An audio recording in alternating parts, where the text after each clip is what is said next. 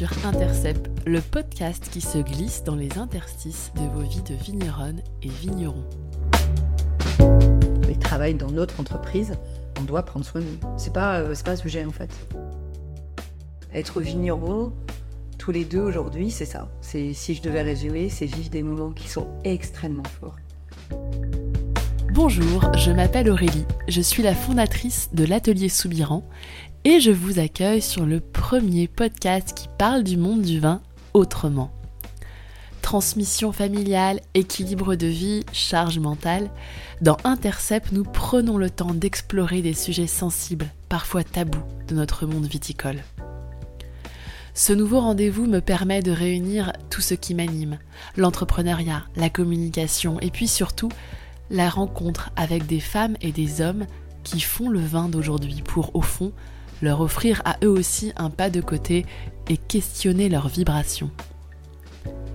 Mes invités ont toutes et tous en commun une certaine étincelle, une capacité à interroger leurs freins et parfois pousser un peu les barrières. Loin de se revendiquer modèle, ils ont pourtant des choses, je crois, à nous partager. Laissez-vous embarquer dans leur histoire et peut-être qu'un jour, ce sera vous qui aurez une anecdote lumineuse à nous raconter.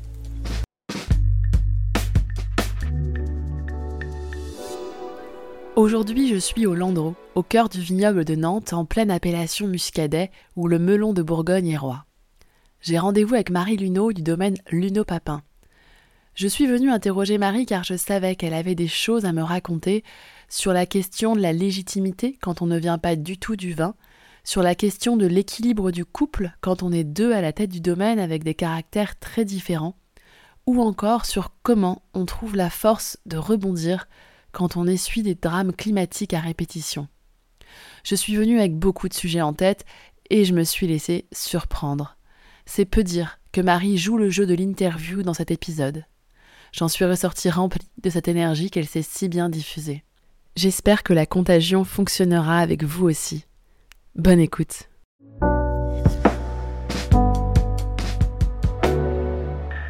Bonjour Marie. Bonjour. Merci d'être ici avec moi, de me faire confiance pour ce tout premier épisode du podcast. Aujourd'hui, on va parler, euh, on va parler peut-être un peu vin, peut-être un peu vigne. On va surtout parler d'humain et on va parler aussi euh, bah, de ce qui nous anime dans ce monde du vin et de l'agriculture. On il y a beaucoup d'enjeux, beaucoup d'enjeux économiques, beaucoup d'enjeux euh, sociétaux. Euh, il y a beaucoup de, de pression aussi, et euh, on va parler peut-être du climat, on va l'évoquer, mais j'ai envie de commencer par ce dont on parle très peu, peut-être pas assez, dans ce milieu-là, sur comment on va. Donc ça va être ma toute première question, Marie. Mmh. Comment vas-tu? Moi je vais bien. On va bien. Je peux dire on de temps en temps? Ou je dis que je vous êtes combien dans ta tête Ah non, là, il y a du monde. Il y a, on est très nombreux, mais euh, je vois que tu me connais bien. Euh, non, je dis on parce qu'on est deux. On est deux à, diriger le, le navire. Euh, mais je peux dire je, je vais bien. C'est vrai que c'est pas très courant dans le monde agricole et ça dépend des cultures de familiales aussi. Alors je vais rebondir sur ça, justement, la culture familiale. Est-ce que tu peux me raconter un peu euh, quelle a été ton éducation? Euh, Succinctement? En quelques mots. Euh, succinctement, moi j'ai grandi à Nantes, région nantaise, campagne, dans une famille avec des parents qui étaient des vrais 68 arts, donc tout ce que ça comporte, donc qui étaient en, opposition totale avec le, milieu bourgeois dont ils venaient. papa d'un milieu bourgeois nantais commerçant.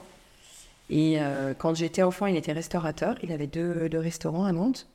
Et nous, on vivait à la campagne avec maman et mon frère et ma soeur dans une maison sans eau courante, euh, aller chercher le cuit, euh, des animaux partout. Enfin, euh, quand je raconte ça, on a l'impression que j'ai un siècle de plus, mais non, non, c'est ça a vraiment été comme ça. Alors j'étais petite, donc moi j'ai pas eu le, comme pour peut-être ma grande sœur, moi j'ai pas eu le, j'ai pas ressenti le côté négatif de ça parce que j'étais petite, je l'ai pas vécu adolescente. Et puis après, euh, en grandissant, maman était institutrice, donc elle s'était arrêtée de travailler pour nous élever. Et puis après, en grandissant, on a migré vers le Finistère. Moi, j'ai les deux cultures. J'ai la culture nantaise, euh, dont muscadet, papa restaurateur muscadet, euh, et la culture euh, Finistère, Finistère Sud. Les deux sont dans mon cœur. Maman était de Brest, Et donc, euh, c'est vraiment euh, ces deux cultures. On a toujours beaucoup déménagé. Euh, j'ai dû déménager une trentaine de fois quand j'étais enfant. Donc, euh, on changeait d'école, on faisait des cartons, euh, tout ça avec le sourire, sans s'autoriser à se demander si c'était bien ou pas bien et si c'était une bonne idée pour les enfants de changer d'école, peut-être plusieurs fois dans l'année. Donc, en fait, effectivement, comment ça va, c'est pas une question que je me pose forcément, même si avec le temps, après, j'ai un peu bossé. hein. J'ai travaillé sur le sujet. Je me suis frottée à la vie, j'ai commencé à travailler jeune, donc j'ai fait plein de trucs. J'ai fait plein, plein de choses, j'ai rencontré plein de gens. C'était une de mes questions, justement. Je, je- je- on se connaît un petit peu. Je, je- connais qu'une toute petite part de ton expérience avant d'être vigneronne, mais je sais que, as été, que tu as vendu des fenêtres, euh, que tu as effectivement travaillé toi-même dans la restauration. Euh, Est-ce que tu peux me, me raconter un peu ce contexte de ton arrivée dans la vie vigneronne, finalement euh, C'est c'est somme toute euh, qu'une part de ta vie. Bien sûr. En fait, c'est l'Asie. Moi, je pense que j'aurais pu faire plein de métiers, mais il y a quelque chose qui réunit tous les métiers que j'ai aimés, c'est le côté artisanal. Euh, Quand j'étais commerciale, euh, ce que tu évoques, je travaillais pour une entreprise qui fabriquait et posait des vérandas. Euh, ça a été très formateur. J'ai surtout travaillé dans cette entreprise parce que le dirigeant était un homme extrêmement gentil et généreux. C'est d'ailleurs lui qui m'inspire encore quand je j'ai envie de, de- mettre en place des choses dans l'entreprise. Je pense toujours à lui en me disant, lui, il a quand même été super sympa à chaque fois. Je ne suis pas restée longtemps dans son entreprise, mais, mais le peu de temps que je suis restée, ça a dû durer deux ans. il était toujours très, très sympa avec tout le monde. Il nous invitait euh, à, faire, à faire plein de trucs. Euh, donc ça, ça m'a marqué. Euh, après, en fait, c'est la vie, c'est les rencontres. J'ai travaillé dans le milieu de la restauration, après j'ai bifurqué.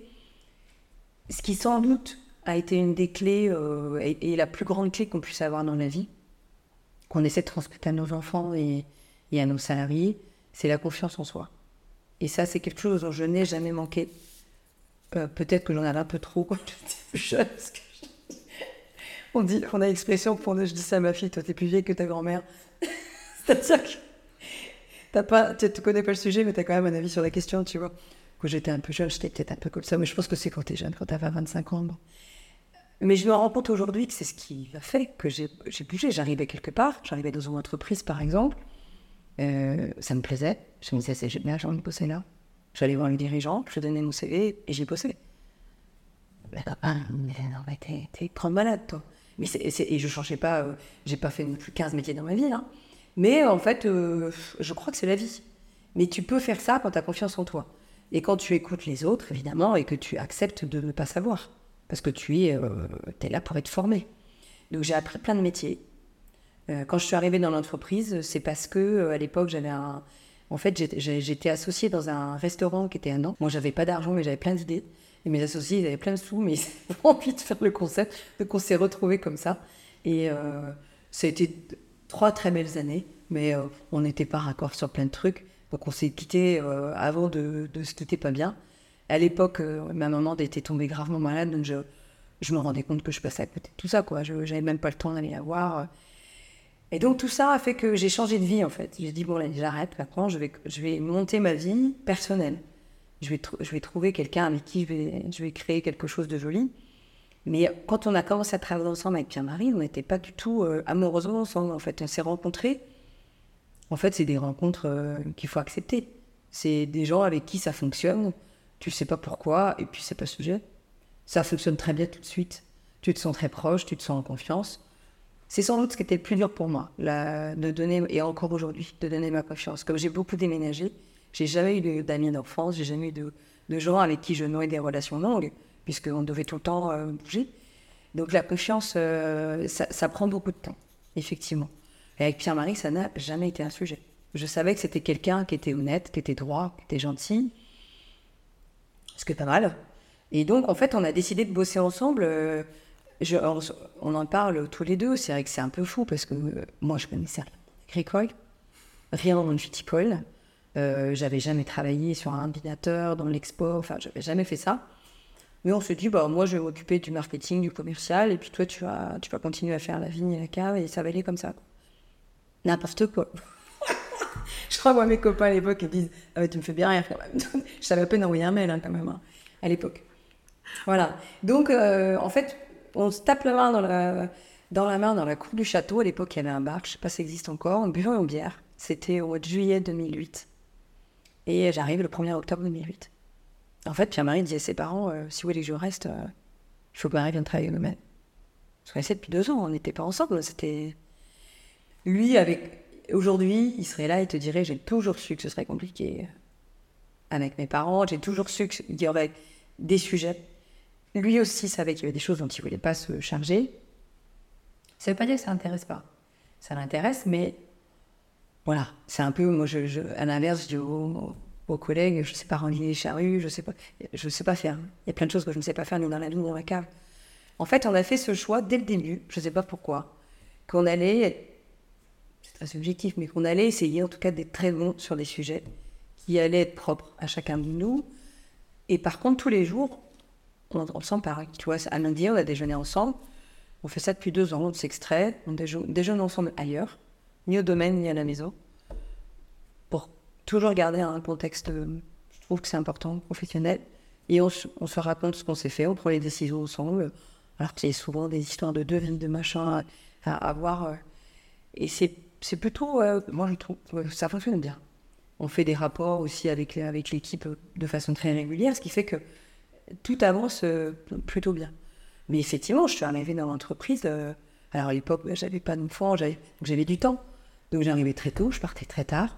Euh, je restais dans la cave avec euh, Pierre, mon beau-père qui m'expliquait plein de trucs, Monique qui passait un temps flou aussi à m'expliquer tout parce que je connaissais rien. Donc ça s'est fait comme ça. Et alors moi je vois plusieurs phases en fait que j'avais un peu en tête, mais tu viens de, les souligner un petit peu. Il y a dans cette expérience de vigneronne depuis 2008, il y a la phase d'arriver, de prise euh, en considération de, de l'ampleur du travail, de ce que ça va devenir.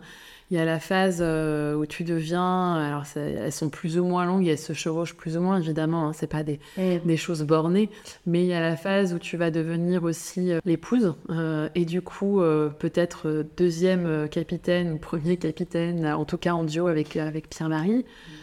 Il y a la phase où tu deviens maman, euh, où il faut jongler avec une nouvelle casquette. Et euh, il y a, au milieu de tout ça, il y a une phase que, qui est aussi, ça évoqué, et qui chevauche toute cette période-là, puisque ça commence dès 2008, tu viens de me le rappeler, des gels successifs, avec 2008, 50%, 2012 à nouveau, et euh, plus de 80% en 2016, 2017, 2019, 2021, plus de 80% de perte de la récolte à venir. ça, c'est pas rien dans votre histoire. Ça a évidemment bousculer plein de choses. Aujourd'hui, il y a toutes ces phases-là. Euh, au milieu de ça, ce que je sous-entends aussi, c'est qu'il y a cette prise de compétences, postes, mais il y a aussi en creux la légitimité de, ton rôle et comment toi, tu t'inscris euh, mm. dans un domaine qui a déjà des racines un peu profondes, qui a déjà un fonctionnement, qui a déjà un capitaine à la barre quand tu arrives. Ah, bien sûr. Comment, euh, toi, Marie, tu as trouvé ta place, en fait, j'ai poussé tout le monde. Je plaisante. Alors moi, je ne suis pas arrivée en tant que vigneron. Je suis arrivée euh, euh, en tant que chargée commerciale et marketing. Je ne sais plus, j'étais intitulée de mon poste. Moi, je ne suis pas du tout arrivée. Euh, en fait, je me suis intéressée à la vie et à la cave très, très... je ne dirais pas plus en profondeur plus tard. Mais je, moi, je, je suis persuadée que c'était une chance pour moi d'arriver au domaine en tant que salarié parce que je j'aurais pas été compétente, ils m'auraient pas gardé, non, ça c'est sûr. Et euh, tu veux dire que tu as construit ta légitimité finalement Mais en fait, quand je suis arrivée pour. Mm. Euh, parce que c'était un domaine qui était euh, extrêmement moteur. Pierre et Monique, ils avaient une longueur d'avance sur plein de sujets. Et, ils étaient très en avance sur, sur l'international, sur la, la cohérence des tarifs, la qualité des vins. Enfin, je montre souvent une photo à des clients des années 90 où il y avait déjà 5 cuvées parcellaires c'est voilà, on était dans le muscadet. Et puis ils avaient déjà, la notion de faire vieillir les vins, que le muscadet était vin de garde, etc. Mm. Ah oui, oui, c'était, mm. c'était déjà des, enfin c'était des ovnis. Euh, ils ont toujours eu euh, à cœur de partager, de transmettre euh, leur savoir. Donc en fait, moi j'arrive en 2008. Mon rôle, c'est de redonner ou de donner, on va dire plutôt de donner un nouvel élan à ce domaine qui est un peu la star des années 90-2000 et qui, c'est normal, les dirigeants vieillissants commencent un peu à piquer du nez, tu vois. Donc, euh, bah, on commence par les bases, on commence par euh, créer un site internet, les réseaux sociaux, euh, refaire les documents techniques, envoyer les échantillons à la presse, plein de choses que Piano Monique n'ont pas le temps de faire parce qu'ils sont un peu tout seuls en fait à la barre. hein. Ça c'est à l'époque, je crois qu'il y a 7 salariés, aujourd'hui on est 16 et il y en a un hectare de plus, tu vois. Donc alors c'est pas le même domaine, c'est pas le même mode agricole, on est bien d'accord, on peut pas comparer. Mais quand même, ils avaient déjà des ventes dans une vingtaine de pays dans le monde, bah, qui avaient plein de choses tout le temps à voir, il manquait toujours, comme dans tous les domaines, ça, ça va parler à ton vigneron, il manque toujours une capsule, une étiquette, un carton, un truc, et on court toujours après tout. Euh, donc en fait, moi j'arrive dans, ce, dans cette ambiance-là, mais je suis pas la copine de Pierre-Marie. Je viens en tant que salarié commercial, chargé de marketing. J'ai aucune légitimité sur le marketing. Donc en fait, euh, je pense que ils n'étaient pas contre, parce que sinon, j'imagine qu'ils se, seraient opposés, mais euh, l'idée d'avoir quelqu'un qui est extérieur, euh, et puis en fait, euh, l'humain? Tu vois, très vite, euh, c'était Pierre surtout qui s'occupait des relations euh, commerciales avec l'international. Très vite, euh, mon beau-père, il m'a laissé le, la main. J'en suis pas rendu compte à l'époque, tu vois. Ça s'est fait finalement assez dans la douceur, euh, ce- cette ah, bah, prise. dès 2009, c'est moi qui changé avec tout le monde. Et puis après, effectivement, fin 2009, avec Pierre-Marie, on s'est dit, il n'y a pas que... Il a pas que un lien professionnel, il n'y a pas qu'une très belle amitié. hein. Euh, Mais c'est vrai que ça nous faisait peur tous les deux, parce que, euh, pour plein de raisons, c'était un engagement euh, qui était plus du tout le même. Moi, j'avais promis à ma maman, qui était mourante, que j'allais avoir une vie moins trépidante, puisque j'arrêtais la restauration. J'ai un peu raconté n'importe quoi, parce que du coup, j'ai embrassé une carrière de junior. Non, mais voilà, c'est la petite blague, mais c'est vrai que c'est un engagement, euh, c'est une vie, c'est un choix de vie. Alors après, travailler en compte, moi, je l'avais déjà fait par le passé, et ça, ça- s'est toujours très bien passé. Moi, ça m'a jamais. euh, Je trouve que c'est. Après, ça dépend avec qui, c'est toujours pareil, mais c'est un vrai, un vrai bonheur de tous les jours. Moi, je trouve qu'on a, on a une chance inouïe parce qu'on se voit tout le temps. Et, on- et en même temps, on n'est pas tout le temps ensemble. C'est-à-dire que euh, ne travaille pas ensemble dans le, dans le même ouvrage, mais on travaille collégialement dans le même projet. Même si on n'a pas exactement les mêmes idées, on va dans la même direction. Les chemins sont pas toujours les mêmes, mais on va, on va au même endroit, quoi. Et justement, je sais euh, ce qu'on en a parlé euh, brièvement il y a quelques années de ça, et tu as fait une allusion tout à l'heure, juste avant qu'on commence euh, l'enregistrement. Vous êtes euh, à un moment fait accompagner, euh, Oui. il me semble, par Oui. un coach Ah oui. pour, euh, arrête-moi si c'est pas la bonne formulation, mais c'était, euh, euh, moi ce que j'en ai compris, c'était aussi mesurer les forces de chacun et comment avancer justement en Mm. étant désormais Ouais. deux euh, à diriger euh, ce navire Luno Papin. Oui, alors moi j'avais vécu ça parce que quand j'étais jeune, tu vois, j'étais formatrice pour une enseigne qui a été rachetée depuis par un grand groupe. Mais à l'époque, c'était une entreprise familiale. Ça s'appelle Nature et Découverte et j'y ai travaillé de 18 à 22 ans. Et euh, j'étais formatrice euh, pour des, produits, enfin au niveau national, des équipes. Donc j'ai fait des, formations de formateurs. J'avais 20 ans. Et ça m'avait marqué. J'avais trouvé ça, mais passionnant. Vraiment. D'ailleurs, c'est un métier que j'aurais pu faire, tu vois, encore un. Euh, non, mais c'est. En fait, c'est très intéressant parce que tu, tu apprends sur toi, tu apprends sur les autres. Le but, c'est pas de d'écraser par ton savoir. Le but, c'est d'emmener les gens avec toi dans la ronde pour apprendre d'eux et eux apprendre de toi. Donc, euh, c'est vraiment passionnant. Ça te bouscule, hein, parce que ça te bouscule sur plein de choses, euh, de ton éducation, de ta culture. Et effectivement, quand on est devenu tous les deux euh, dirigeants du navire Luno Papin, euh, donc en janvier 2018. Dans le contexte, au- tout- ce qu'on a dit avant, et sachant qu'on est très différents, c'est pour ça qu'on est très complémentaires, et on ne vient pas du tout de la même planète, j'avais dit à Pierre-Marie, on se fera accompagner, ça c'est sûr, parce que moi je veux pas te demander des choses que tu n'es pas capable de faire, et m'en sentir lésé, et toi te sentir lésé de ne pas pouvoir le faire, et inversement. Je reviens juste sur 2018 parce que finalement, oui, entre, en 2000, euh, fin 2010 2009, vous euh, vous rendez compte que peut-être il y a autre chose qu'un lien professionnel et d'amitié. Ce qui s'est passé entre temps, c'est que justement, vous vous mariez, vous commencez à avoir des enfants. Oui. Mais, et ce qui se passe en 2018, c'est que c'est l'année où vous, officiellement vous devez reprendre le domaine, c'est Ouais. ça. Oui, on l'a repris depuis quelques années, si tu veux, mais, Mais là c'est 2018 officiel. euh, euh, marque le moment où tu te dis là, on passe un stade où il faut se faire accompagner dans la responsabilité qui vous incombe ou c'est Oui. autre chose qui fait. Qui... Non, c'est les deux, c'est la vie à deux. Moi, j'ai envie de bien vieillir avec lui. Euh, on a vécu plein de choses avant, comme tout le monde. Familial, professionnel, c'est la vie, hein. Et donc, on a vécu tout ça et on se dit, on l'a traversé ensemble.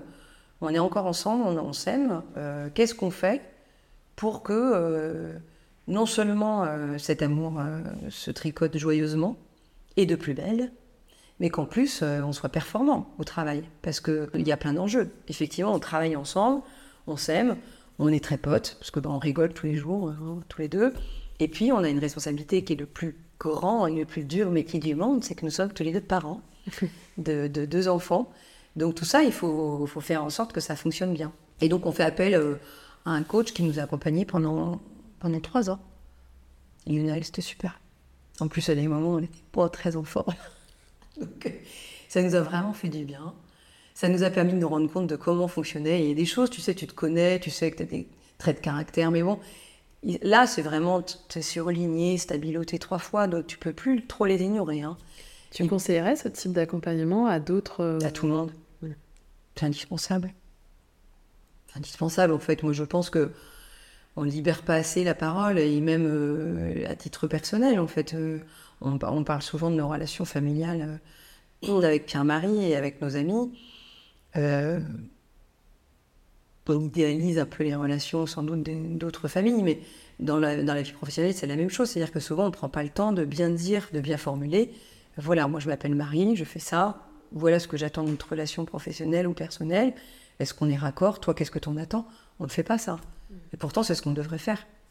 Voilà. Donc, c'est ce qu'on a fait avec Pierre-Marie, tous les deux. De se dire les choses, de se dire, ben, moi, quand tu fais ça, ça me plaît pas. Et toi, quand je fais ça, est-ce que ça va?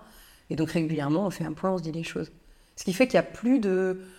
bah, il n'y a jamais eu tellement de, de, coups de gueule, parce que c'est pas notre mode de fonctionnement, mais. mais euh, il y avait, c'était dommage quand on perdait euh, du temps, de l'énergie dans des choses euh, et on se comprenait pas forcément.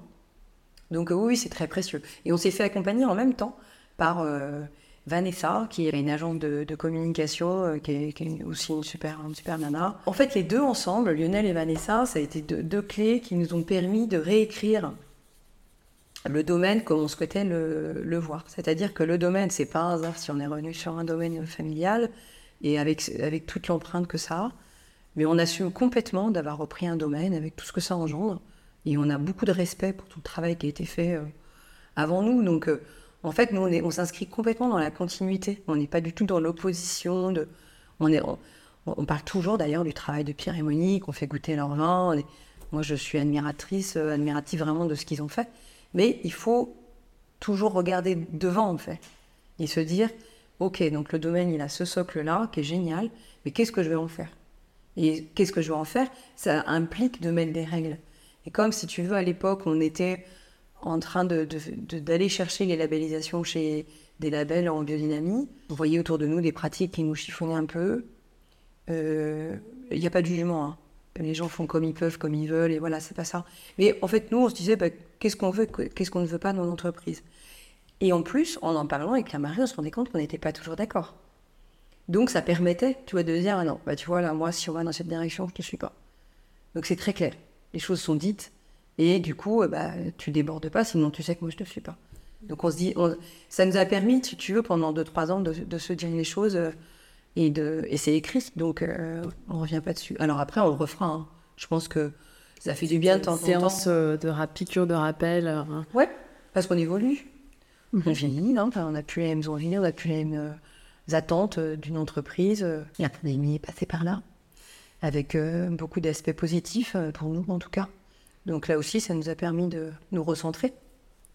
Effectivement, j'ai entendu parler de la pandémie dans d'autres interviews. Euh, tu as, largement euh, communiqué aussi hein, sur, euh, sur ces fameux gels euh, qui ont tout particulièrement impacté le muscadet sur les réseaux, parce que tu communiques euh, beaucoup, tu fais beaucoup de pédagogie sur tout ça. Tu fais aussi beaucoup d'hommages à ton équipe, et notamment euh, là, pour ce cas très précis du gel, à la Frost Team, hein, à ce Mm. que tu appelles ta Frost Team. Donc, tu as su t'entourer. Donc, on pourra revenir sur cette notion d'équipe parce que ça, ça m'intéresse beaucoup. Mais on peut peut-être y venir justement par cet euh, axe hein, euh, du, de ce que tu leur offres, hein, euh, et notamment cette notion de mouvement, qui a l'air assez euh, à la fois de voyage, mais de mouvement au sens le plus simple de lever le bras, euh, bouger la jambe, et que tu me vois venir. tu me vois venir, voilà, avec mes gros sabots. Mais c'est arrivé à peu près au même moment. Est-ce qu'il y a un hasard? Que tu aies fait appel à un coach sportif hein, au moment, 2021, ça. voilà, après la pandémie, après Non, euh, le voilà, En fait, c'est le gel de trou. le gel de trop 2021. Voilà. Donc on redonne le contexte pour ceux qui nous écoutent. Euh, 2021, énième gel, cinquième, euh, même pas sixième, hein, depuis 2008, à plus de 80% celui-ci. Et Avec- avec c'était équipé cette année-là. Vous étiez équipé, vous étiez dans la phase de rachat du domaine, à tout vous reposer sur vos épaules. On sortait de la pandémie, enfin on y était encore un petit peu, un orteil, deux orteils, était en on était encore dans, ouais. dans un traumatisme, en tout cas ça c'est certain. Et c'est le gel de trop, comme tu le dis, et toi tu appelles un coach sportif. Là, je m'écroule un peu. Là, là je t'avoue que 2019, je tiens. Pierre-Marie 2019, il s'écroule. Il, euh, il le vit très très mal, le jeune de 2019. Il le prend très mal. Voilà. Puis je pense que ça a fait résonner plein de choses euh, autour du domaine hein, pour lui. Donc moi, je tiens en 2019. Lui, euh, c'est normal, c'est l'idée du couple. hein. Comme des associés. Enfin voilà, donc euh, 20, euh, on a quelques alertes gel. C'est au tout début de la pandémie d'ailleurs, à l'époque, euh, on, a tous nos copains de la frosting qui viennent nous aider la nuit, alors que c'est interdit de sortir, donc on fait des déclarations d'embauche à tout le monde pour qu'ils aient un laissez-passer. Enfin, c'est travail de dingue, quoi. Et 21, euh, là, on a des bougies, des tours anti-gel, on achète plein de trucs. Il y a plein de facteurs, mais en tout cas, on perd euh, quasiment toute la récolte. Et là, je m'écroule. hein. Là, je dis non, mais là, je j'en peux plus. je suis fatiguée. Et donc, euh, en 19, on avait fait venir un musicien qui était venu jouer dans nos lignes pour nous remonter le moral. Ça avait assez bien marché. Et là, je me suis souvenu que quand j'étais jeune, euh, moi, j'allais courir tous les matins quand j'avais un resto, parce que je me couchais très tard. Il était 2 h du matin. J'arrivais au resto dans la matinée. Donc, avant de commencer ma journée, j'allais courir 40 minutes. Ça me nettoyait la tête. Et, et en fait, euh, je me suis souvenu de ça. Et je me souvenu d'une, personne qui était cliente du domaine, qui est diététicienne. Elle est, elle est coach en nutrition, exactement. Et euh, je me souviens de cette fille. Et puis, je vois les réseaux sociaux, on était restés en lien, en fait. Alors, sans se parler plus que ça, mais on suivait les unes et l'une et l'autre ce que faisait l'autre. Donc, en 21, je la contacte. Je lui dis, écoute, est-ce que tu connais un coach sportif qui pourrait euh, se déplacer dans une entreprise, faire ci, ça, À l'époque, 21, tous les clubs de sport sont fermés. Donc, les enfants ne font plus de sport euh, euh, en dehors de l'école. À l'école, ils en font un petit peu, mais c'est pas facile pour les maîtresses. Enfin, voilà. Donc, c'était pour tout le monde. hein. Il, fallait, il y avait une urgence de faire quelque chose, euh, de se défouler. Et, alors, Et prendre pour soin de soi. l'équipe Ça aurait pu être pour la maison, tu aurais pu faire venir quelqu'un. euh, Pour les, là. pour, pour, pour Jeanne et Joseph, on les salue ici, euh, Pierre-Marie, et voilà. Non, mais déjà à ta gueule et à ta famille, hein, Ouais, tu vois? Non, en fait, on fait, on fait pour nous, enfin, on fait euh, pour l'équipe comme pour nous, quoi. C'est-à-dire que si, euh, je sais pas, on échange du vin avec les copains, on lui fait goûter, quoi. Alors évidemment, la proportion est pas, on peut pas faire tout, et puis dans un monde parfait, je vais parler comme une Miss France, mais sans en avoir le, le visage corporel. Mais euh, dans un monde parfait, tout le monde euh, aurait une vie euh, à la hauteur de son travail. C'est pas le cas. Nous, il se trouve qu'on peut le faire aujourd'hui, puisque l'entreprise a la capacité financière à le financer. Pourquoi ne pas le faire En fait, physiquement, tous les salariés de l'équipe prennent physiquement la dureté de- des obstacles, des ouvrages. de- ça peut être euh, crispé toute la journée, à saisir des commandes, ou, à se casser la tête euh, pour jongler dans la trésorerie, à porter des caisses de 12 bouteilles toute la journée pour faire des palettes, à abîmer, à être penché comme ça sur un tracteur quand tu fais le travail du sol. Moi, je les vois, les gars, je me toute la journée, 8-10 heures par jour à faire ça. Forcément, ça t'abîme un petit peu quand même. hein, euh. Euh, donc, non, non, c'est. euh, voilà, ça, je me suis même pas posé la question. C'est.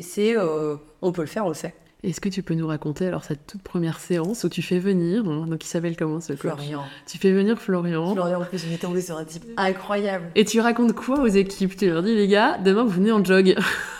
Je leur dis, écoutez, euh, de même qu'on vous demande et on vous réclame de faire attention à mettre des bouchons d'oreille, à mettre des chaussures de sécurité. Bon, ça, c'est toujours un petit peu compliqué. On les flique un peu là-dessus. Euh, je leur dis, ben voilà, moi je pense que votre outil, euh, le plus important, c'est votre corps. Je pense que ce serait sympa que vous puissiez euh, bien vieillir et euh, toute la vie que vous avez donnée dans l'entreprise, à un moment donné, vous allez, vous allez quitter cette entreprise, mais votre corps, il aura été usé un peu plus parce que vous levez la nuit pour allumer des bougies, parce qu'il faut revenir samedi matin traiter, parce que finalement il faut finir de préparer la commande. Voilà. En fait, on travaille aussi nous avec une équipe. Ils sont pas, euh, euh, ils viennent pas bosser euh, pointer euh, au boulot quoi. Ils sont tous très investis. Euh, et puis je trouve que c'est notre responsabilité. Moi, je vois mon rôle de dirigeante comme mon rôle de maman. Je suis responsable de personne. Voilà, on, on le fait en fait parce que je trouve que c'est si on peut le faire, il faut le faire. Et alors, cette première séance, ils l'ont euh, accueillie avec curiosité. Oh bah, Méfiance. ça dépend de l'équipe. Dans une équipe comme un domaine viticole, tu as des, des postes qui sont très différents et du coup, euh, les gens sont très différents. Euh, le rapport au sport est très différent, que ce soit euh, un salarié, euh, je sais pas moi, ça dépend de l'âge, ça dépend de la culture. Alors, tout le monde n'adhère pas aujourd'hui. Il y a une partie de l'équipe qui est présente tous les jeudis soirs et puis il y a une partie de l'équipe qui vient pas. Après, c'est pas très grave. C'est juste que nous, on dit, si, ça vous fait du bien, si, vraiment, nous, ça nous fait plaisir de le financer. Voilà. Et vous participez, vous? Comment ça se passe ça, Non, ça- alors moi, je suis pas dans un management à l'américaine, on est tous ensemble, on est copains. C'est pas mon... Et en plus, je pense que c'est... Enfin, je pense que c'est bien que l'équipe, euh, de même que... Je Enfin, je me verrais pas manger avec eux tous les midis. S'ils ont envie de, de se raconter leur truc le midi, c'est important qu'ils puissent le faire. Donc la salle de pause, elle est pour les salariés. et, euh, voilà. Et donc, non, non, la séance de sport, bah, ils la vivent eux ensemble. Et euh, nous, on la vit, nous, tous les deux, après. C'est un moment à nous aussi. Ce qui n'est pas facile euh, quand on est dirigeant d'une entreprise viticole de s'octroyer du temps. C'est-à-dire que c'est vrai que notre temps, il est partagé clairement entre l'entreprise et les enfants, pas la vie, la vie familiale. C'est aussi pour ça qu'on fait souvent des événements en domaine, parce qu'on invite les gens de notre entourage, parce que sinon on ne les voit pas. Hein, euh, on ne peut pas se libérer euh, comme on veut, c'est comme ça. J'allais y venir justement, t'accordes une large place, donc on vient de dire bah, à, la, à la santé euh, de façon très globale avec ce, ce coach euh, que, dont vous pro- profitez tous si vous, en- si vous le souhaitez. Euh, au printemps dernier, tu as réuni un parterre d'invités euh, parfaitement hétéroclites pour leur offrir un concert privé. Est-ce que tu peux euh, revenir un tout petit peu sur ce moment et puis que tu as réitéré, euh, il me semble, un peu quelques semaines après, avec d'autres musiciens, euh, d'autres invités. Mm. Euh, voilà, la- cette, euh, cette importance de la musique et de ce partage. De la vie en général. Alors ça, c'est un sujet dont on a parlé quand on s'est rencontré avec Pierre-Marie, quand il m'a emmené sur la butte de la Roche la première fois. Euh, printemps 2008, il m'emmène sur la butte de la Roche. Et là, il venait d'acheter la parcelle, la première parcelle. Et tous les deux, on s'est dit, oh, un domaine viticole, c'est un super spot pour faire des festivals, des soirées. Tous les deux, déjà, on parlait de ça. tu vois. Et la butte de la Roche, peut-être décrire un peu pour ceux qui ne la connaissent Ah oui. pas, parce qu'on est quand même sur... pas la butte de la Roche. La butte de la Roche. La butte de la Roche, c'est un- c'est une parcelle de vigne qui est euh, sur un promontoire. On va vous parler serpentinite et viking à la fois. On vient de finir de laver la, la tour. Ça y est. La tour, oui, ça y est. On l'a enlevé depuis 15 ans. C'est magnifique. Il un- se passe beaucoup de choses sur la butte de la Roche. Et en fait, euh, on en avait toujours parlé. On s'était toujours dit, euh, un domaine viticole, euh, même pour les vignerons qui n'ont pas la chance d'avoir une parcelle sur la butte de la Roche, et comme je l'ai plein. Mais un domaine viticole, c'est quoi? C'est des caves. Bon, généralement, tu as un peu de place. Tu peux pousser quelques palettes. Tu as des tables, tu as des chaises, tu as des assiettes. Il y a un peu de vin qui traîne, quelques verres. Bah, tu fais vite la fête, quoi. C'est quand même des lieux qui sont. C'est quand même génial d'avoir ça. hein. Et euh, Pierre-Marie, euh, jeune, euh, ses parents lui laissaient le domaine, il faisait des, il faisait des bringues dingo avec, avec ses copains quand il était ado. Donc, c'est vrai que c'est pour ça, c'est super. La musique, en fait, on n'est pas, nous, on n'est pas du tout connaisseurs. On aime bien la musique, on aime bien l'art, on aime bien plein de choses, en fait.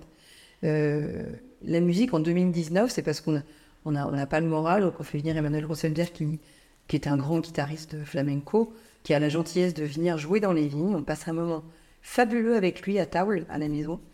Et puis le soir, il, donne un récital, euh, une soirée privée pour, euh, je sais plus, il y avait 60 adultes et une vingtaine d'enfants, parce que c'était en extérieur, c'était super. Et en fait, c'est toujours l'histoire de la vie. On a acheté un piano il y a quelques années, le papa d'un copain qui me dit Tu veux pas acheter un piano?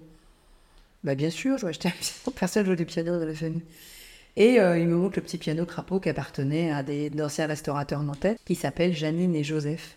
Alors forcément, moi ça me fait rire parce que nos enfants s'appellent Jeanne et Joseph. Et les Delphins, c'était les restaurateurs nantais euh, des années 80, stars des années 80.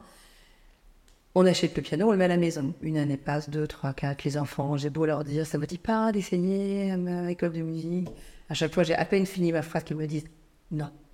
Donc l'été dernier, Pierre-Marie et moi, on se dit, le piano, il faut le ramener au domaine parce que ça prend de la place quand même à la maison. Et en plus, il ne vit pas. Donc euh, soit on se débarrasse, soit on le garde. Et si on le garde, il vient au domaine et on en fait quelque chose. Donc on l'a rapatrié au domaine, on l'a fait rénover. Et puis, on fait accorder le piano au mois de novembre. Et au mois de novembre, quelques jours après, je suis à Lyon pour une dégustation organisée par syndicat de. Et là, je rencontre un type fabuleux, Édouard, ça peut Triomphe, premier violoncelle de l'Orchestre national de Lyon, qui me dit, euh, je lui dis, qu'est-ce que vous faites? Je suis musicien. Et donc, euh, il m'explique qu'il est passionné de vin, euh, que ça fait des années qu'il qu'il rêve de faire un concert dans un domaine. Et je suis mais Édouard, piano chez nous? Nous avons le piano. Alors, je précise que le piano est dans mon axe de vue quand même. il est là, il attend gentiment. Et c'est vrai qu'il est beau, il est beau ce piano. Alors, c'est pas, pas un super instrument par contre. Hein. les pauvres pianistes qui sont venus jouer, ils sont très gentils parce que c'est loin d'être un chinois. Hein. c'est un, vieux coucou, mais bon, c'est comme ça. Après, on, ne s'est jamais dit, on va faire des, des, soirées tout le temps, on va faire le no-tourisme. C'est pas le projet. Hein. Mais moi, je trouve que rassembler, c'est le papa d'un couple d'amis restaurateurs qui, nous avait dit ça, Georges Jeannera, un monsieur qui a beaucoup fait pour, euh, les vignerons ligériens, le grand monarque à Chartres. Et il, m'avait dit, je me souviens de ça, c'était il y a longtemps, on était invités chez eux, et il nous avait dit ce qui est important, c'est de rassembler. Et c'est vrai que dans, des familles euh, euh, comme les miennes, où je suis issue d'une famille bretonne où il y avait 15 enfants, donc t'imagines le nombre de cousins, un arrière-petit-cousin. Finalement, euh, c'est compliqué de, connaître et de se connaître. Donc rassembler, ça, moi, ça, ça, c'est un mot qui me parle. Un domaine viticole, c'est un lieu de vie. On rencontre des gens, on accueille des gens. En plus de nos métiers, on rencontre des gens de plein de pays, donc on apprend de plein de gens. Dans notre vie viticole, on est très pris, mais ça, c'est un choix hein, qu'on a fait. Donc, euh, au printemps, je dis à Edouard, bah, écoute, viens donc jouer. Euh, une part d'un copain lui, qui est pianiste, Julien Germain, un type adorable aussi. En fait, ce que j'ai trouvé magique, c'est que ce sont deux grands musiciens. Tout ça, je n'ai pas la capacité à, en juger, mais je l'ai vu après, puisque je me suis renseignée après. Mais ils ont, ils ont surtout euh, su se mettre à notre portée, s'adapter au, lieu. Ils ne ont pas trop posé de questions sur le piano. Ils sont venus comme ça. On a passé un moment fabuleux. Et c'était l'occasion d'inviter des gens qui pour nous sont importants, c'est-à-dire euh, des gens qui vivent euh, dans nos vies parfois personnelles, parfois professionnelles, euh, des gens qu'on aime bien, des gens qu'on voit pas. Il y avait des gens ce soir-là qu'on n'avait pas vu depuis 4 ou 5 ans. Tu vois? Mais si je les invite pas. Et en plus, la vie a fait que cette, la semaine où on a organisé le premier récital, on a enterré un de nos amis qui nous a aidés dans la Team pendant des années, c'est un ami proche, et il est mort en neuf mois. Euh, ça nous a, bon, forcément, t'imagines, euh, ça, ça, bouleverse. Et donc, ça avait encore plus de sens ce soir-là, parce qu'on s'est dit, mais c'est ça qu'il faut faire. De prendre le temps. Ah oui. Ouais, prendre le temps, et, euh, et même si les gens sont pas forcément. En fait, ça fonctionne, tu vois. Les gens se connaissent pas forcément, mais ça fonctionne. Et on a refait une soirée effectivement au mois de juin, où là, il y avait une grande partie de l'équipe qui était là. J'étais vraiment contente. Et puis, euh, plein d'autres personnes. Mais c'est important parce qu'en fait, la vie va très très vite, tu vois, ça fait 15 ans. Alors, en parlant de la, vie qui va très très vite, il y a un autre euh, euh, art que tu sollicites beaucoup, c'est la photo. Et donc, mm. il y a cet arrêt sur image mm. auquel tu accordes, je crois, beaucoup d'importance. Alors là, je ne peux pas l'empêcher de faire un clin d'œil à Pauline, mm. Pauline Théon, pour ceux qui te suivent, qui, dont moi j'admire vraiment son travail, sa, sensibilité.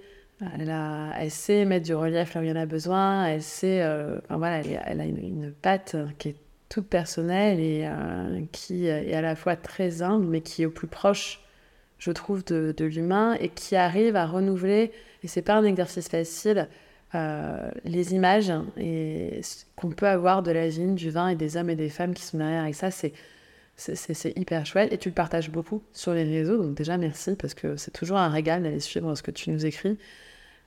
Comment ça t'est venu, ça, cette importance que tu allais donner à la photo et ce que tu allais en faire peut-être après? Je pense que j'ai besoin... Enfin, la beauté, c'est fondamental pour moi. C'est-à-dire que une belle table, une belle photo, un beau bouquet de fleurs, euh, ça, m'est indispensable. Il y a des gens qui ont besoin d'autre chose. Moi, ça m'est indispensable. J'ai besoin de, cette harmonie.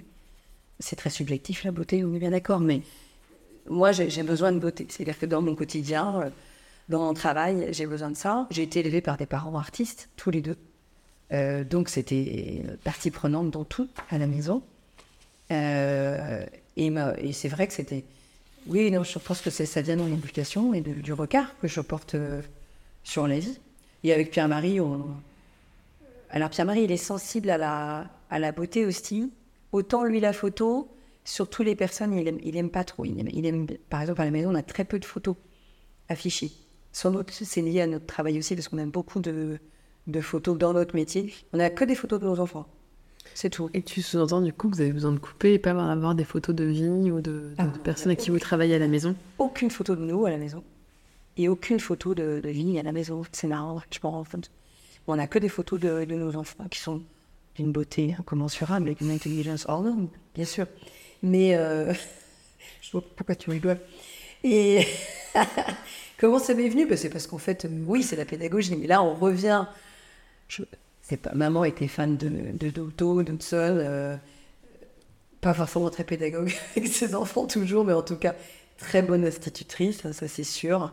Euh, elle, a, elle a beaucoup, beaucoup œuvré. Et donc la pédagogie, tu vois, mon 4 ans où j'étais formatrice, c'est pas anodin. Mm. j'ai, fait un mélange finalement euh, des métiers de papa et maman, ce qui n'est pas du tout original, hein, mais j'assume complètement. Euh, et après, euh, la photo, euh, c'est la rencontre. C'est vrai que les photos, avant, moi, j'avais du mal parce que surtout les personnes, et encore plus nous, c'était toujours très posé. Euh, bah, ça me parlait pas. Pauline, elle a, elle a, elle a ce talent. C'est elle, en fait. Après, il y a des personnes avec qui on, collabore. Mais c'est vrai que Pauline, bon, en plus, on a un lien amical proche. c'est une amie hein, avant, au départ. Et c'est quelqu'un de très talentueux. Mais elle est très discrète en fait, Pauline. Donc elle se faufile, on ne la voit pas, et, les, photos, on les découvre euh, après. Mais je ne sais absolument pas quand elle prend une photo. Donc moi, ça me va très très bien. Parce que je... Et en plus, euh, bah, voilà, elle a cette sensibilité, euh, je pense qu'on partage, de, pouvoir voir tous les petits, détails là, qui, sont, qui sont magiques. Voilà. Tu as une énergie folle, je pense que c'est un secret pour personne euh, qu'on te connaisse de près ou de loin. Tu es, euh, comme tu l'as rappelé, maman de tes enfants avant de, celle de, de l'équipe. Euh, coucou, Joseph et Jeanne, merveilleux enfants les plus beaux, non seulement du pays nigérien, mais bien au-delà.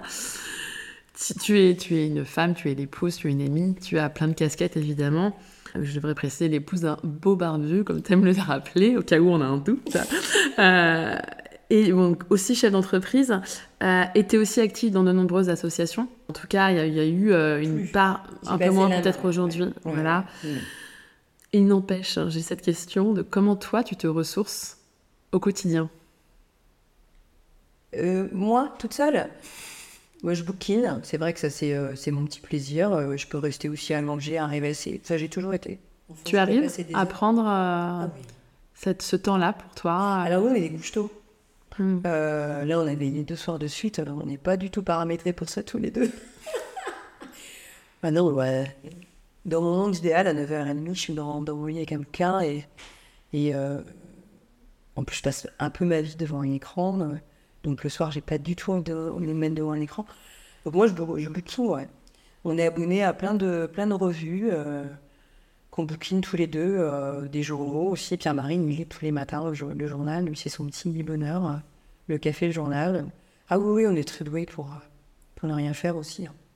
En fait, on a, on a plein de moments, alors surtout depuis que les enfants sont plus grands, quand ils étaient petits, c'était, c'était pas le cas, tout, le monde, tout le monde passe par là. Mais euh, quand les enfants grandissent, on a beaucoup de temps pour soi. J'ai fait de la musique pendant des années avec des amis. Enfin, des amis. Oui, tu as fait du chant. Oui, oui. en fait, euh, euh, mon compagnon d'avant était musicien, donc j'avais un peu baigné là-dedans. Et je voulais retrouver cette ambiance, donc j'avais postulé pour être choriste. Sauf que les, les types que j'ai rencontrés, ils cherchaient une voilide. Alors, je- j'assumais pas trop ça. Oui. Puis, en fait, Alors qu'est-ce que c'est une voix j'ai été battue toute seule, quoi. Tu sens que j'étais pas derrière caché, tu vois. Moi, je voulais être derrière caché. Sur la choriste. euh, non, non. J'aille devant, là. Que j'aille devant. Voilà. Oh, bon, après, c'était, c'était des contracts. C'était pas, c'était du, c'était du, du loisir. hein. Euh, j'ai fait ça pendant des années. Ça, c'était mon, mon yoga. On se retrouvait euh, tous les 15 jours, le vendredi soir. La répète au domaine, bien sûr, parce qu'on avait on la place. Mais qu'il y avait euh, guitare, basse, batterie et voix. C'était des compos, pop rock. On a fait plein de concerts. On a fait plein de trucs. Ça, c'était super. Après, on a arrêté parce que c'est la euh, on ne pouvait plus continuer. Donc, je me suis remise à dessiner il n'y a pas longtemps. Je, je, je reprends des cours de, de nature vivante. euh, c'est un truc à moi. T'arrives à avoir du coup tous les jours euh, un moment, plusieurs euh, pour toi? Alors, c'est marrant ce que tu dis, parce que j'en avais parlé avec quelqu'un et qui m'avait dit qu'elle essayait de faire ça, d'avoir un petit moment sympa. Je le fais pas tous les jours, ce serait mentir, mais euh, je me le rappelle de temps en temps. Tu vois, je me dis, tiens, parce que je fais des choses qui m'intéressent pas du tout, hein, qui m'apprennent beaucoup. Et parfois, dans une journée, on est tous comme ça, il y a des choses qu'on fait, c'est pas le truc le plus passionnant, mais ça fait partie de notre métier, donc on le fait quand même. Par contre, ça nous apprend et ça nous donne une grande estime de, nous-mêmes, puisqu'on est hyper fiers de l'avoir fait. Et dans ces moments-là, je me, parfois, tu vois, je me dis, oh tiens, je faire un truc pour moi. Alors, un truc pour moi, ça peut être, euh, je sais pas moi, lire quelque chose ou, euh, je sais pas. Voilà, ça peut être euh, un petit moment, oui, oui, bien sûr. Et alors, euh, tu, tu hum, c'est rigolo parce que tu as parlé de, de votre organisation pour, euh, en tant que euh, être à deux au chef- à, à la tête de l'entreprise, avoir des moments qui sont cadrés, notamment ce déjeuner réunion une fois par mois depuis deux Non, ans. tous les midis. Tous les midis. Ah, Quasiment tous les midis. midis. Pardon, j'avais pas compris. En fait, il y a des périodes où on ne le fait pas, euh, qui sont les périodes euh, qu'on imagine, comme Ouais. les mises en bouteille, les vendanges. euh, bon, les vendanges, euh, euh, voilà. Mais sinon, tout au long de l'année, euh, Le midi, c'est votre moment. Ah, et alors, est-ce que, du coup, ma question, c'est l'autre facette de votre relation, c'est la, c'est la- la relation amoureuse. Mm. Comment vous pouvez vous arriver à la cultiver? Et là, c'est une question qui est bien plus vaste que le domaine, euh, Mm. le milieu du vin, en fait. hein. C'est quand on est à deux Mm. au quotidien, bah, il y a cette chance inouïe de se voir beaucoup. ouais. Mais comment on cultive la relation de couple hein? Alors c'est vrai qu'on se dit souvent qu'on aimerait bien se faire des week-ends en amoureux. On en fait un tous les trois ans. Voilà, mais après, euh, on fait plein de choses. En fait, dans nos métiers, on a la chance de pouvoir se retrouver dans des événements. Alors on le fait pas si souvent que ça parce que on a, on a pris le parti avec Pierre-Marie de- d'être toujours... euh, Il y a un capitaine de, à bord, au domaine et à la maison. C'est lié à... C'est c'est un choix qu'on a fait. Donc ça veut dire que s'il y a quelqu'un qui doit partir en voyage euh, pendant une semaine à l'étranger, c'est une personne, c'est pas deux. On l'a fait par le passé un petit peu, mais pas tant que ça. Mais parfois, on a, euh, je pense à un événement qu'on adore, euh, qui est la pluie des vins noirs à Chartres. Euh, bah, on a cette chance de se retrouver. Là, on est comme deux copains, en fait. Alors, on est amoureux, mais je veux dire, on est, on est deux copains. Pierre-Marie et moi, on part ensemble, on va retrouver les autres copains et on fait la fête pendant deux jours. C'est du boulot et c'est quand même. bon, en plus, c'est orchestré d'une façon hors norme hein, par les Jarras, mais, mais on, a de ces moments-là qui sont, qui sont chouettes. Aujourd'hui, il y a aussi des moments qu'on vit avec nos enfants. Ça, on en- moi, j'en rêvais depuis un moment, parce que j'ai malgré tout beaucoup souffert de devoir voyager, parce que c'était très dur de laisser les enfants à chaque fois. Une fois dans le pays, ça allait, mais quand je partais, j'étais. C'était dur. Très, très dur. Pour Jeanne, pour, euh, pour tout le monde, c'est très dur. Et donc, euh, j'avais dit à Pierre-Marie, euh, dès qu'on peut, on les emmène. Et on a commencé à le faire l'année dernière. On les a emmenés dans des pays étrangers où on avait des rendez-vous professionnels, parfois même des événements, des dîners gastronomiques euh, où les enfants, voilà, ils restaient 4 heures euh, avec nous. euh, et super. Alors, parce que déjà, bah, tu les emmènes, tu, tu te prives pas d'eux et eux ne sont pas privés de leurs parents. Tu les emmènes avec toi. Donc, ils vivent ce qu'est ton métier aussi. Parce que le métier, c'est pas que la cave et la vigne, c'est aussi ça. Donc, ça permet aussi de leur dire, bah voilà, moi, quand je suis partie, voilà ce que je fais et voilà comment ça se passe. Ça permet aussi, évidemment, de, bah, de s'ouvrir au monde parce que les enfants, du coup, sont obligés de, s'adapter. On ne mange pas la même heure, on ne mange pas la même chose, on ne parle pas la même langue, on n'a pas la même culture, on n'a pas la même relation avec des gens parce que les gens, c'est pas nos copains. On a, on a l'impression qu'on est copains, mais on n'est pas copains. C'est des relations professionnelles. Et ça, je trouve que c'est c'est une chance pour eux d'apprendre ça. Euh, et comme on est deux, bah, tu vois, il y en a toujours un qui peut s'occuper quand on sent que les enfants ont un peu marre. Il y en a un qui, reprend et puis toc, euh, l'autre euh, va jouer avec eux ou je sais pas. Donc, euh, ça, c'est quelque chose que je, rêvais de faire depuis des années, mais ils étaient trop petits et on n'était pas structuré au domaine pour pouvoir le faire. Aujourd'hui, on peut se permettre de s'extraire tous les deux pendant une semaine. On sait que l'équipe gère, il n'y a pas de souci.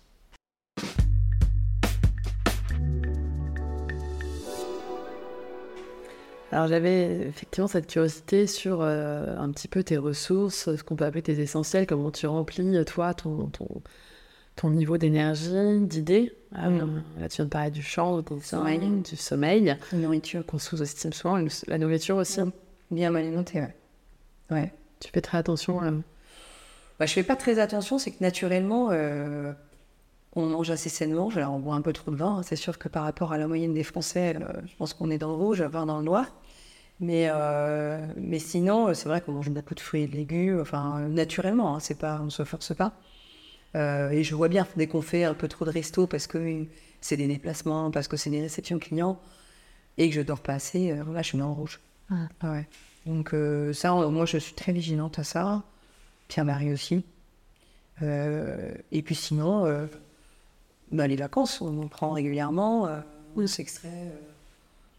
Oui, on en a parlé un tout petit peu avant que, que je appuie sur le bouton enregistrer, euh, sur le fait qu'il n'y avait jamais eu de sujet presque pour vous, parce que justement Pierre et Monique en prenaient déjà avant, ce qui est assez fort pour être souligné, parce que dans, dans, ce milieu agricole, de façon générale, que ce soit prendre son dimanche, son week-end entier, et prendre des vacances en plus, ça c'est quand même culturellement pas du tout inscrit euh, dans la norme. Aujourd'hui, euh, vous prenez combien de vacances par an?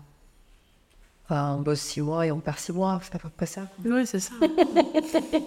et depuis le coaching, euh, vous bossez. c'est quoi, tu m'as dit un mi-temps? Oui, et encore. Déclare. En fait, c'est pas, c'est pas forcément tant le nombre d'heures, parce que moi, ça me dérange pas du tout. Me lever à 6 heures et bosser 10 à 12 heures, ça me dérange pas du tout. Par contre, si je sais que euh, le week-end qui suit, euh, comme là, on va se reposer euh, en famille, il n'y a pas de problème, quoi, en fait. Et on prend des vacances régulièrement. En fait, j'ai commencé à en prendre. À l'époque, j'étais effectivement dans pas mal d'associations.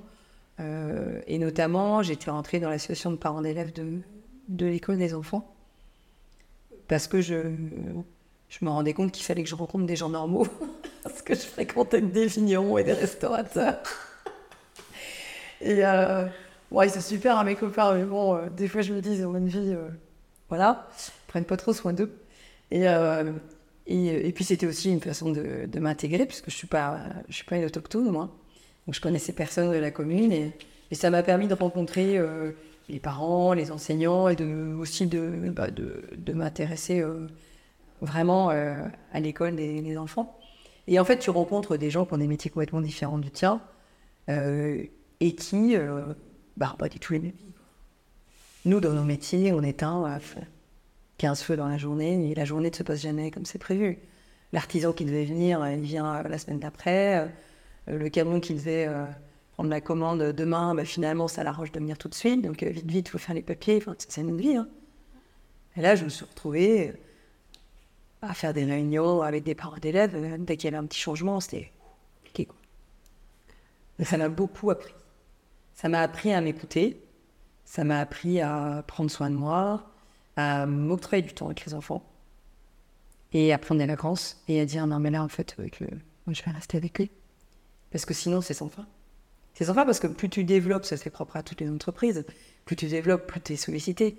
Mais nous, dans nos métiers, on a plusieurs métiers. Tu vois, on est agriculteur, viticulteur, on transforme le vin, on commercialise, il faut gérer, il y a tout cela, il y a ceci et cela ça peut être sans fin. On pourrait travailler la nuit. Ce serait possible. non, c'est vrai. Bien sûr. Alors après, ça peut être un projet, hein, mais c'était pas notre projet. Euh, ça a été nécessaire à une époque. Quand les enfants étaient petits, c'est vrai qu'on travaillait beaucoup, sans doute trop. Euh, j'en regrette un peu, c'est sûr. Les jeunes années, j'en ai pas profité. Mais je pense que j'en étais pas capable, en fait.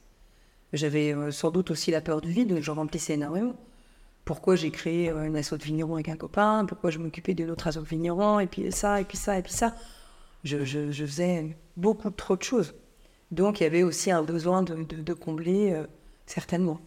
Et puis avec le temps, je pense qu'avec le vieillissant, euh, Et puis plein de choses de la vie que j'ai pu vivre à titre personnel je me suis rendu compte que, bon, en fait, c'était très chouette. Je regrette rien. J'ai vécu des moments extraordinaires, mais c'est plus mes envies aujourd'hui.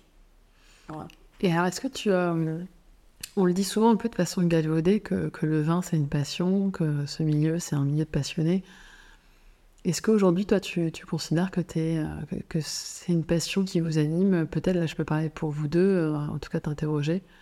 À Marie, je, je, je, je préfère pas répondre à sa place parce que Et alors, le vin, c'est très la... large. Est-ce que tu as la passion du, du vin? Alors, ouais, qu'est-ce que tu mets derrière? Ouais, c'est ça. Moi, j'ai pas la passion du vin. Parce que pour moi, quelqu'un qui est passionné par le vin, euh, c'est déjà quelqu'un qui connaît tout. Enfin, tout. Qui connaît beaucoup de choses sur le vin, ce qui n'est pas du tout le cas. Euh, quelqu'un qui va connaître euh, les appellations, qui va connaître les cépages, là, de tout, tout, tout, tout, les régions, les meilleurs producteurs de chaque région, etc., etc. Moi, c'est pas ma passion. En fait, j'ai été élevée dans cette culture, mais de, de dégustateur amateur, mais pas, euh, pas passionné, euh, érudit. euh. En fait, je suis arrivée dans ce domaine viticole parce que j'avais envie de m'offrir des racines. Je suis arrivée dans un domaine viticole par choix. Je voulais des racines, j'en avais marre de bouger. J'en avais marre de changer. Et j'a- j'avais envie de ça. Moi, mes arrière-grands-parents, ils étaient du côté de papa commerçant du côté de maman, ils étaient navigateurs dans. T'imagines? C'est pas très posé, quoi, tout ça. Donc, tu vois Et là, là, je rencontre une famille qui n'a pas bougé depuis neuf générations. C'est le choc des cultures. C'est vraiment. euh, Et même encore aujourd'hui, je me dis, ah, ont toujours été là. Toujours dans ce. et Donc, j'arrive dans la, dans la région, euh, et eux connaissent tout le monde, tous les villages, tous les habitants, toutes les histoires de chaque village. euh, C'est drôle. Moi, je suis passionnée par, euh, par l'artisanat, par l'humain. Et je trouve que le milieu du vin et de, de la restauration, de la gastronomie, sont des milieux de, de vie, des milieux de- d'échange où on peut rassembler et, et partager des moments de joie. Ah, c'est vrai que le vin, c'est, on en parlait hier avec des clients qui ont eu la gentillesse de venir. Le vin, c'est, c'est ce qu'on achète quand on a tout. Et c'est aussi ce qu'on offre à quelqu'un qu'on aime beaucoup. Donc, euh, tu ouvres une bonne bouteille de vin, tu la prépares. euh, un ami t'aime beaucoup qui va venir chez toi, tu vas choisir une bouteille qui va lui plaire, comme un bon plat que tu vas lui préparer. C'est la notion de cadeau, en fait. Et c'est le temps aussi. Moi, ce que je me mets beaucoup dans monde viticole, c'est cette notion de temps qui passe et qui est précieuse. C'est-à-dire qu'on on cultive des vignes qui ont été plantées par les arrière-grands-parents, voire les arrière-grands-parents. On fait goûter des vins qui ont été faits par les parents de Pierre-Marie. Là, on plante des vignes qui, je l'espère, euh, nous survivront. Euh, Tu vois, c'est, c'est quand même. ce- je trouve que dans ce métier, on travaille toujours avec les générations d'avant et les générations d'après. C'est assez magique. Et donc, ça permet de relativiser notre petite euh, personne. Puisqu'on est, on est de passage dans la vie. Tu vois Cette pièce où on est, c'était une carte des deux générations. Et justement, cette notion de temps, elle m'intéresse aussi par rapport à ta tranche de vie à toi, mais du coup, évidemment, à toutes les personnes à qui ça peut faire écho, parce que euh, les chemins euh, se croisent, se ressemblent, se, se, se- séparent, etc. Mais est-ce que, euh, pour que ça soit euh, très incarné pour toi, est-ce que tu aurais un conseil, un mantra que tu aurais envie de dire à la jeune Marie qui avait euh, 30 ans, tout juste 30 ans, quand elle décide, ok, euh, je vais euh, accrocher un, un domaine viticole pour essayer de me trouver des racines. Alors, elle avait peut-être pas conscience Non. de cette intention-là à l'époque. Euh, mais en tout cas, il y avait quelque chose. Et que tu aurais envie de, quand elle avait 30, 31, 32 ans, voilà, quand tu débarques dans cet univers Mm. qui est si foisonnant, où il y a tant de... Il y a un spectre si large, en fait, de possibilités, mais aussi d'enjeux. Voilà, tout est possible. Il y a beaucoup de joie. Il y a aussi euh, voilà, beaucoup de, d'enjeux, justement, et de Mm. potentielles pressions. Est-ce qu'il y aurait peut-être une interrogation que tu aurais envie de lui souligner? Non, je sais pas, parce que je pense que euh, le monde viticole m'a toujours attiré, parce que je trouvais que c'était magique. Mais je me sentais pas assez âgée à l'époque. Je m'étais toujours dit que je travaillerais dans le vin. Mais je trouvais que j'étais trop jeune, euh, dans ma tête, tu vois. Et puis bah, la vie a fait que ça s'est fait à ce moment-là. J'aurais pas de conseils à lui donner parce que je pense vraiment que la vie, c'est. on renaît chaque jour, en fait. On, apprend chaque jour de, des rencontres, de, de, de, ce qu'on fait, de, tout ce qu'on vit. Et euh, il y a plein de choses que j'aurais pas été capable intellectuellement, émotionnellement de vivre. Je peux les vivre aujourd'hui, parce que comme tu le disais tout à l'heure, on a vécu plein de choses. Euh, on a traversé plein de choses euh, aujourd'hui avec un mari, on se dit, on était vraiment euh, complètement, euh, pas aliénés, mais je sais, on était un peu fous quand même, parce que on lâchait pas, quoi. On était toujours à relever. c'est marrant. Il y avait ce truc viscéral où on se disait, ça va marcher, quoi. On va y arriver. Aujourd'hui, je me dis, on était quand même un petit peu fous, mais c'est parce que tu es jeune, je pense aussi. Et que tu as moins conscience, en fait, des enjeux. Sans doute que si on avait eu euh, Monique qui gérait à l'époque toute la partie financière, et, et je pense que c'était aussi une façon de nous protéger, elle, elle portait ça toute seule, ce qui était sans doute pas facile, hein, tous les jours. Euh, si on avait eu cette pression dès le début, financière sur les épaules, est-ce qu'on aurait, euh, tu vois, est-ce qu'on aurait fait tout ce qu'on a fait? Peut-être pas. Et je pense que, de toute façon, on peut toujours réécrire une histoire. On peut toujours la, la refaire, mais sauf que la Marie que je suis aujourd'hui n'est pas du tout celle de 2008. Ça, c'est c'est indéniable. Dans beaucoup, de, dans beaucoup de choses.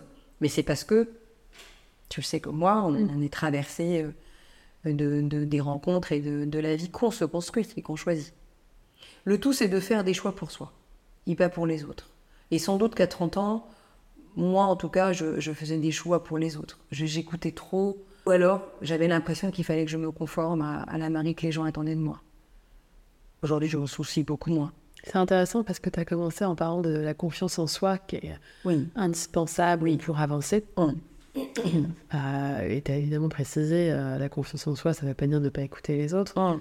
Mais euh, finalement, c'est peut-être est-ce qu'il manquait un petit peu de, de, de foi en ce que tu allais accomplir, tu vois Non. Non, non, j'avais confiance en moi, mais je faisais parfois des choses que j'étais obligée de faire. Mm. Non, j'avais confiance en moi, parce que pour partir à l'autre bout du monde, euh, Bon, je me que tu connaissais tout juste. hein. mais tout à fait. Non, non, mais bien que ce soit le plus grand cépage du monde, etc. etc. Mais Bien sûr. On est bien tous d'accord sur ce sujet. Euh, non, non, mais c'est. euh, je- Mais c'est l'âge. Je pense que c'est la maturité, c'est l'âge, c'est, c'est, c'est les rencontres. euh, tous les gens qui nous accompagnent au long cours depuis toutes ces années, on a énormément appris euh, grâce à eux, que ce soit nos équipes, euh, nos fournisseurs, nos- tous les partenaires, euh, que ce soit l'expert comptable, la banquière qui nous accompagne dans nos projets, enfin tous ces gens-là, ils nous apprennent. On échange beaucoup avec tous ces gens.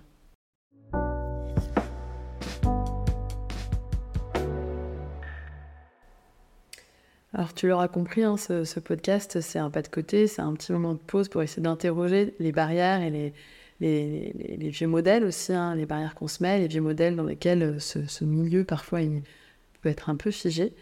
Euh, pour moi, c'était indispensable euh, que tu sois interviewé parce que je savais que tu avais pour moi bousculé pas mal de codes. Voilà, tu le confirmes évidemment, mais est-ce qu'il y a quelque chose que tu souhaiterais ajouter ou compléter un peu dans cette perspective qu'on peut aujourd'hui rêver, on peut, je, crois, inventer des nouvelles règles du jeu.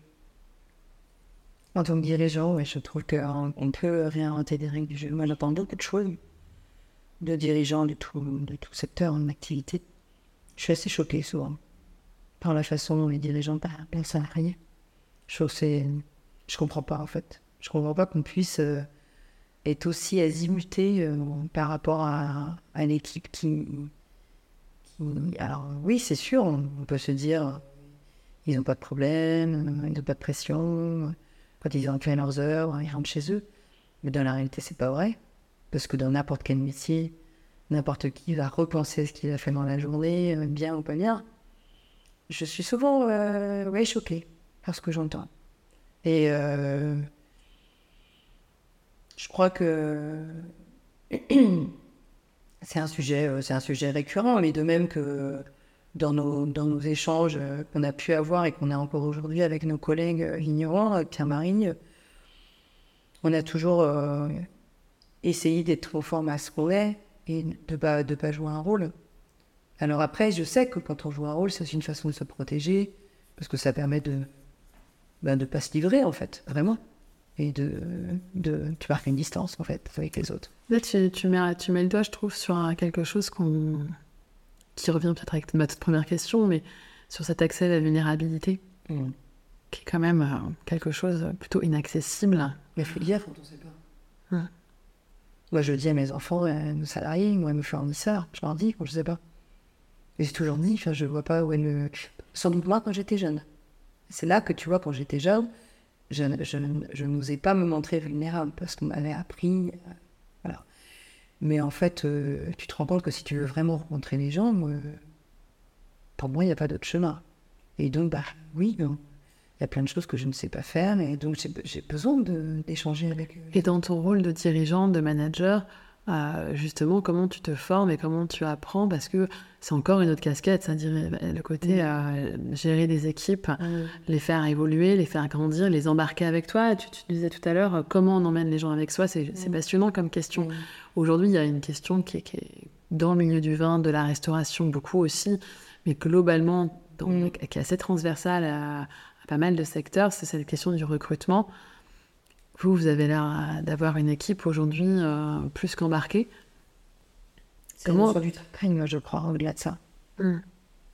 Euh, je m'étais fait la remarque un jour, j'entendais quelqu'un dire à un autre euh, Je travaille demain, bon, bah, bon courage. Voilà, pour moi, ça résume tout. La notion du travail dans, dans nos sociétés, c'est ça en fait. Le travail, c'est devenu, dans l'état d'esprit de beaucoup de gens, le côté pénible. Le lundi matin, c'est dur, et le vendredi, ça va mieux parce qu'on va être en week-end.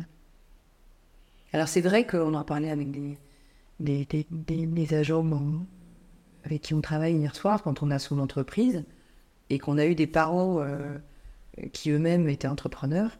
Je pense qu'on n'a pas du tout la même façon de, voir les choses. Moi, en plus, je travaille dans la restauration, donc euh, même encore aujourd'hui, tu vois, 15 ans après, les jours fériés, n'arrive pas à les intégrer. Et je suis obligée de les noter sur mon agenda pour ne pas dire à demain à l'équipe. Quand les enfants étaient petits, je disais demain à nounou. Et ah non, non, pas demain. je comprenais pas Et alors, c'est pour ça, c'est vrai que tu disais tout à l'heure, c'est un métier passion. C'est vrai que tu peux avoir un métier pour gagner ta vie et manger, et, voilà. C'est vrai que les seules fois où j'ai fait ça, ça n'a pas duré longtemps. J'ai vite arrêté. J'ai toujours fait des métiers qui me passionnaient. J'arrive le matin, je suis ravie d'être là tous les jours. J'adore tout ce que je fais. Même les, petits sujets que j'aime moi, je, je, suis quand même très fière d'arriver à le faire. Et je pense que c'est pareil pour, euh, Pierre-Marie, on adore ce qu'on fait.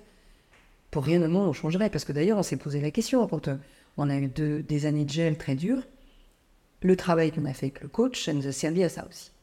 Ça nous a servi à se dire, donc maintenant, il y a plusieurs solutions. Est-ce qu'on continue? Est-ce qu'on arrête? Si on arrête, qu'est-ce qu'on fait? Etc., etc. Bon, c'est vraiment posé la question. Et c'était, c'était bien parce que ça nous a permis de nous dire Ah non, en fait, on adore notre flou, c'est pas possible. On va mettre en place des solutions. Mais tu vois, c'était dit. On, s'est projeté. À un moment donné, on s'est dit bah, on arrête. Alors, qu'est-ce qu'on fait comme métier? Où est-ce qu'on va vivre? On est allé jusque-là, tu vois, chemins. Euh, et après, euh, bah, dans le rôle de dirigeant, euh, moi, j'apprends de, de, tout. Je lis beaucoup. Je suis abonné à un magazine qui s'appelle L'Informateur Judiciaire, qui est un magazine local, qui est très bien fait parce qu'il y a beaucoup de témoignages d'entreprises euh, de toute la région. Alors, euh, pas du tout viticole agricole, hein, mais tous les secteurs d'activité. Et j'apprends énormément. Voilà, et puis des conversations. J'apprends mes, mes, amis, confrères vignerons, qu'on rencontre sur le chemin de la vie, qui nous disent non, je fais comme ça, je fais comme ça. C'est comme ça qu'on apprend. Tu sais, quand tu vas dans les domaines, tu, on va dans les vignes, on va dans les caves, on apprend énormément. C'est une chance c'est une chance parce qu'il y a beaucoup de métiers où tu ne peux pas bouger. Tu peux pas. Euh, euh, les enseignants, ils vont pas passer euh, deux semaines dans une autre école pour apprendre, voir comme il faut. Oui, on peut le faire. Et ça fait partie de notre métier. C'est-à-dire que c'est, on le fait même pas assez. Je dis toujours à Pierre on devrait pouvoir s'extraire plus souvent. Voilà, j'aimerais bien aller faire les branches dans un autre domaine, tu vois. Voir comment il faut. Ça viendra. Mais c'est comme ça qu'on apprend. Mais en fait, tu apprends quand tu sais que tu as tout à apprendre.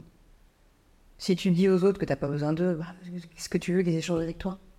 Si tu dis à tes salariés que c'est toi le chef, et tu dis à tes enfants c'est moi qui décide, bah, il se passe rien en fait, hein. il n'y a, pas de, relation.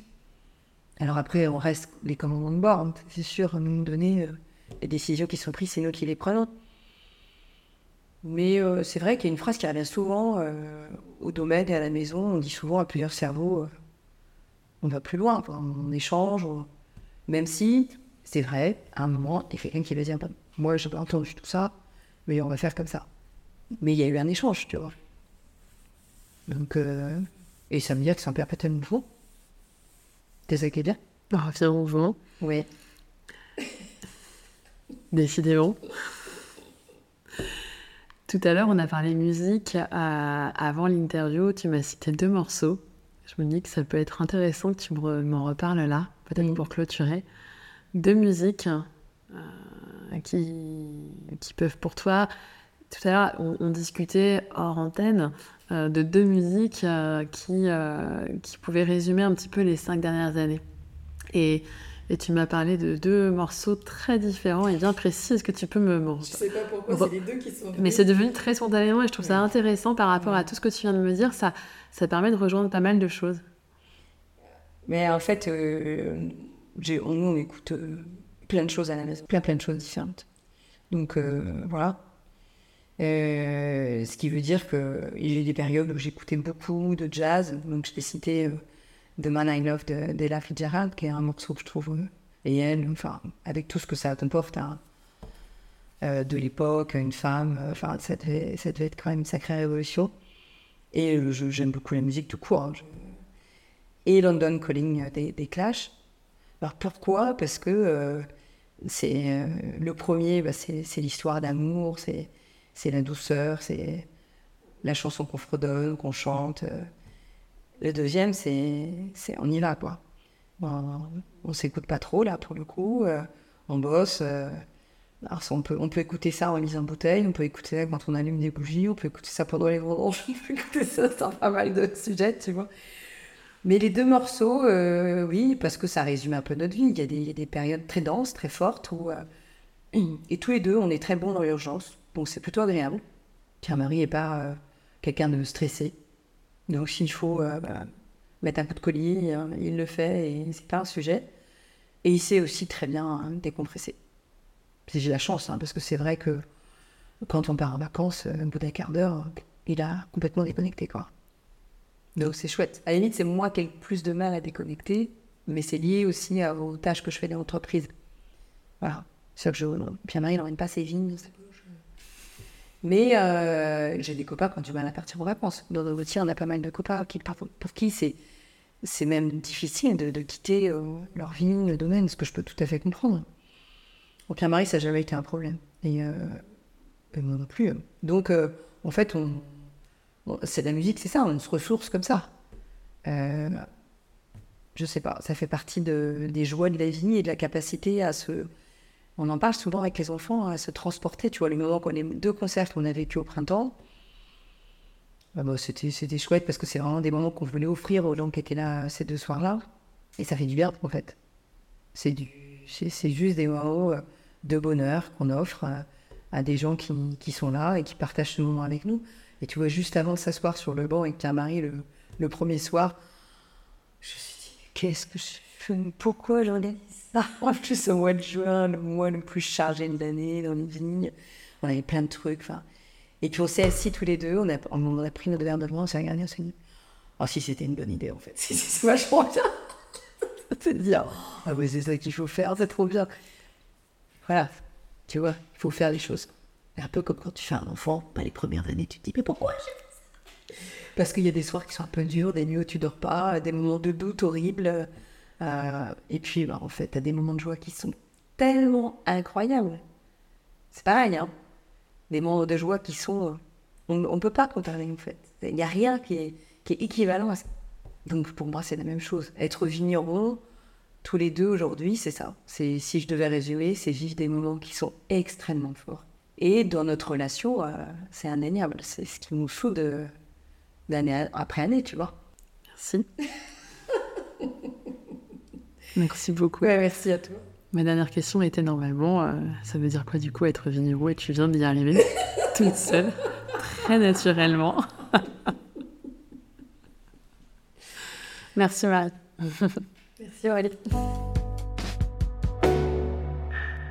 Merci pour votre écoute et votre curiosité.